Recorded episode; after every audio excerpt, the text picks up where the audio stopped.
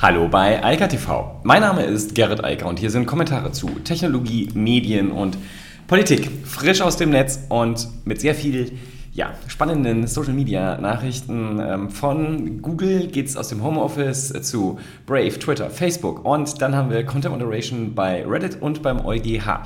Ähm, naja, der EuGH macht keine Content Moderation, aber der erklärt zumindest, was von den Plattformen so erlaubt wird und äh, für die erlaubt ist und was nicht.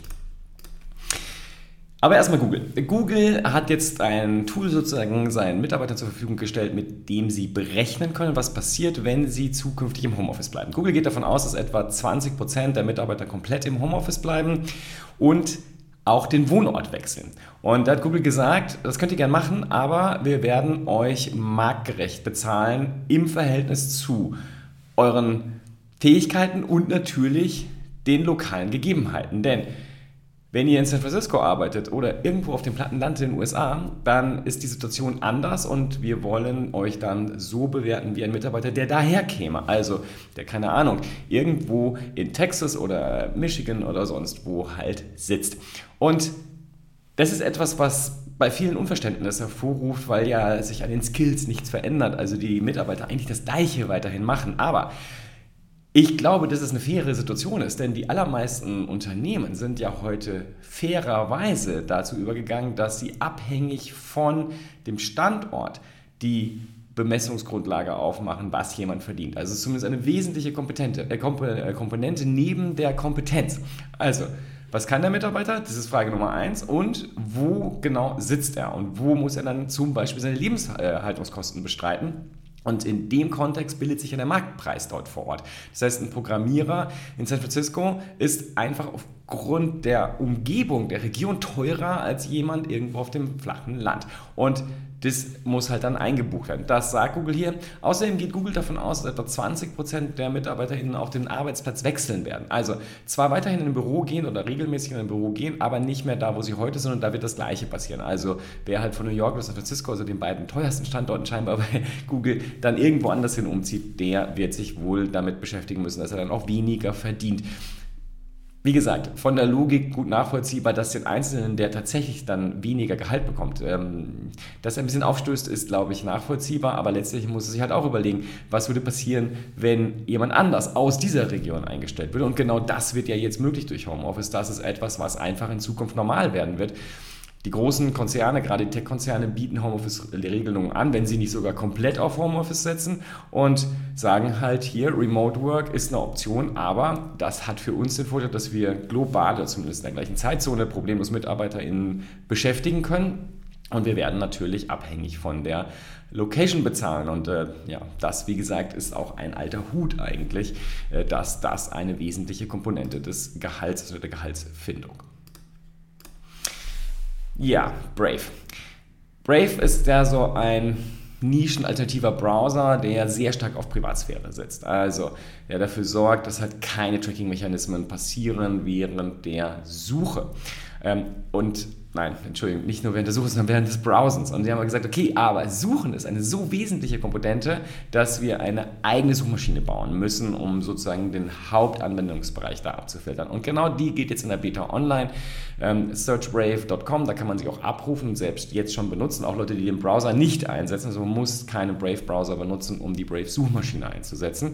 Und dann halt mit höherer Privatsphäre unterwegs sein. Also wieder so eine ähm, Situation wie bei DuckDuckGo und anderen alternativen Suchmaschinen. Und das ist einfach interessant zu sehen, wie dieser ganze Bereich permanent zunimmt. Es sind einfach immer mehr Menschen interessiert daran, was mit ihren Daten passiert und sie verhalten sich auch anders.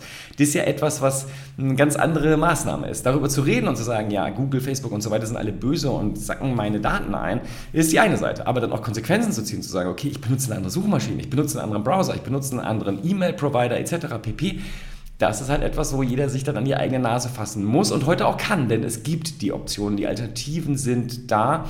Die Suchmaschine hier ist jetzt noch nicht breit getestet. Ich habe auch nur ein paar kleine Testläufe gemacht. Das sieht gut aus. Also das, was man da findet, ist zumindest für mich kein Schrott, sondern äh, das ähm, sieht qualitativ sehr ähnlich aus wie das, was ich bei Keywords, die ich gut kenne, auf Google auch erwarte und dort geliefert bekomme. Also einfach mal ausprobieren und vielleicht mal über Browser, Suchmaschinen und andere Dienste, die man so im Netz benutzt, kostenlos einfach nachzudenken. Ja, und damit sind wir bei dem nächsten Thema, was ich jetzt auch schon ganz oft hatte und was sich immer mehr verdichtet bei immer mehr Diensten. Also, das Geschäftsmodell vieler sozialer Netzwerke entwickelt sich weg von Werbung hin zu anderen Monetarisierungsmöglichkeiten. Und da gehören insbesondere Abo-Modelle dazu. Und Twitter ist dort im Moment sehr, sehr stark unterwegs. Und sie fangen jetzt langsam an, ihre beiden Kerntools, die sie da zukünftig einsetzen wollen, auszurollen. Das sind einmal Ticketed Spaces, also quasi der Clubhouse-Clone mit der Möglichkeit, Tickets zu verkaufen, auch jetzt zu reglementieren, wie viele Leute dann da überhaupt da teilnehmen können. Also man kann sagen, da sollen nur 20 oder 50 oder 100 Zuhörer sein und dementsprechend dann auch die Ticketpreise dort ähm, zu gestalten. Bis zu 999 Dollar ist das aktuell möglich pro Ticket. Und auf der anderen Seite sind es die Superfollows, also die Möglichkeit, Abos generell für zusätzliche Inhalte oder auch Spaces oder Newsletter etc. Ähm, dort anzubieten und dann halt direkt zu monetarisieren.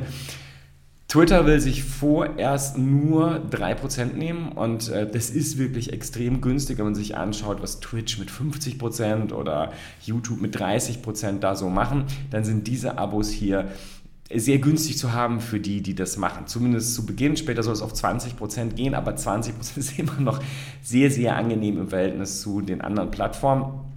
Und das wird auch erst auch in Zukunft erst ab 50.000 Dollar Umsatz dann relevant werden. Also vorher passiert da gar nichts. Ich finde es jedenfalls ganz spannend. Ich finde insbesondere spannend, wie innovativ äh, Twitter in dem Moment so momentan ist nach den letzten, der letzten Dekade, in der nicht so viel passiert ist, hat man jetzt verstanden, okay, wir müssen uns jetzt hier bewegen und äh, da die Situation einfach mal verändern. Was sehr ähnliches macht übrigens auch Facebook. Facebook geht immer stärker in den Commerce-Bereich. Bei Facebook ist die Situation noch viel krasser als zum Beispiel bei Google. Google macht so um die 90% Umsatzgewinn mit Werbung. Bei Facebook sind es 97%, so wie bei Twitter das, was die Nutzer dann demnächst da erhalten. Also jedenfalls auch Facebook möchte davon weg und setzt dafür stärker für die Shopifisierung. Das haben sie ja schon vor längerer Zeit angefangen, kann Shops auf Facebook haben. Das dehnen sie aus, sagen wir mal die eine Nachricht auf WhatsApp und den Facebook Marketplace.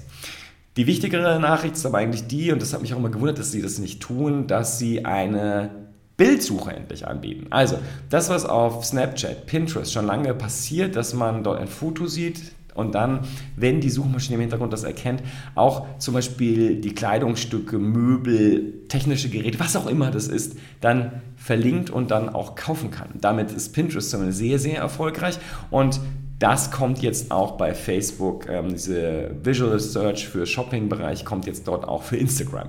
Und ich kann mir vorstellen, dass das äh, tatsächlich äh, sehr, sehr spannend wird, denn äh, das ist etwas, was sehr viele Menschen machen. Instagram ist die Vogue von heute, ja, also zumindest äh, ein Teil davon, Pinterest da natürlich genauso stark.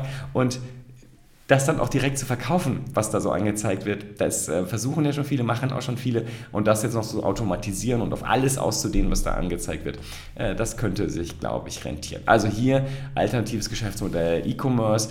Twitter setzt stark auf dieses ganze Thema der Abos und äh, auf zusätzliche mediale Dienste. Und ich glaube, wir sehen hier gerade eine große Veränderung im Netz, die auch sehr hilfreich ist, meines Erachtens.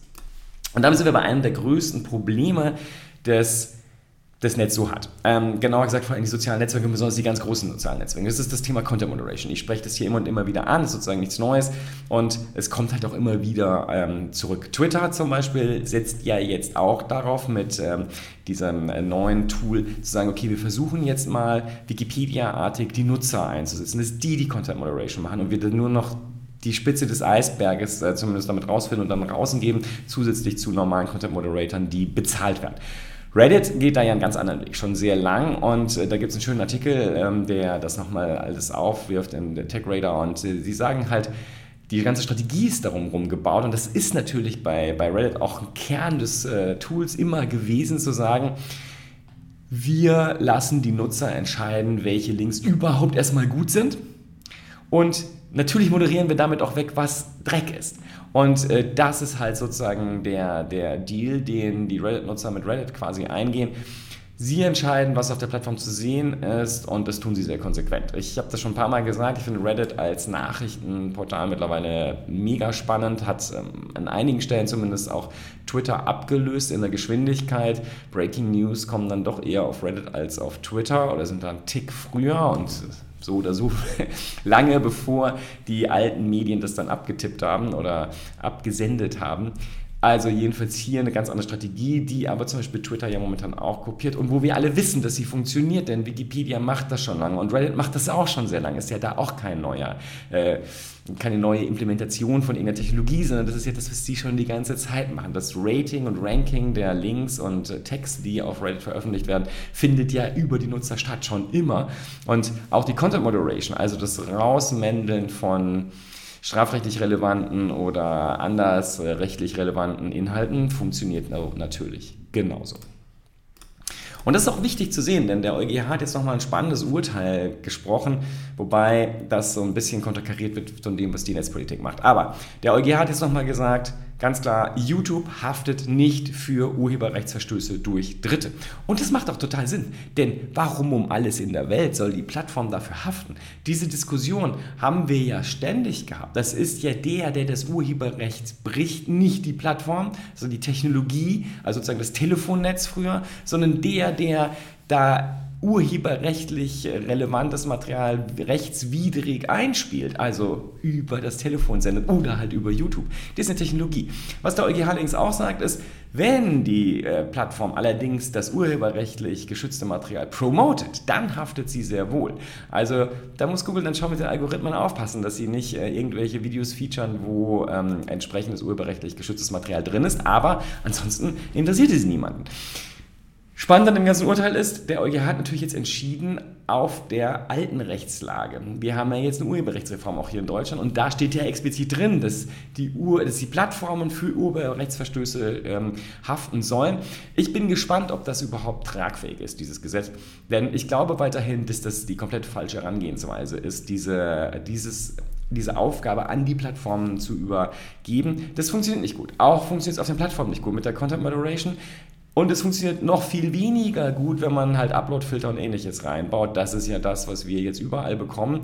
Und ähm, der EuGH hat hier schon grundsätzlich eine ganz andere Vorstellung, wie das zumindest alte Urheberrecht hier funktioniert und sieht ja auch gar kein Problem drin. Also das ist etwas, worüber auch Netzpolitik nochmal nachdenken sollte, wie stark sie hier gegen das agieren, was auch die Rechtsprechung die höchste Rechtsprechung in Europa so zum Thema Urheberrecht denkt. Sollten vielleicht einige Netzpolitiker in den ganzen Parteien, die wir hier in Deutschland so haben, sich mal in Ruhe zu Gemüte führen, das äh, Urteil, und nochmal neu äh, darüber nachdenken, ob das, was sie dann so in Gesetze Gießen wirklich sinnvoll ist oder ob das nicht eine übermäßige Belastung von neuen Technologien ist im Verhältnis zu veralteten Medien, die da draußen rumrennen. In diesem Sinne, ich wünsche weiterhin eine schöne Woche und sage mal bis morgen. Ciao, ciao. Das war Eika TV frisch aus dem Netz. Unter eika.tv findet sich der Livestream auf YouTube. Via eika.media können weiterführende Links abgerufen werden. Und auf eika.digital gibt es eine Vielzahl von Kontaktmöglichkeiten.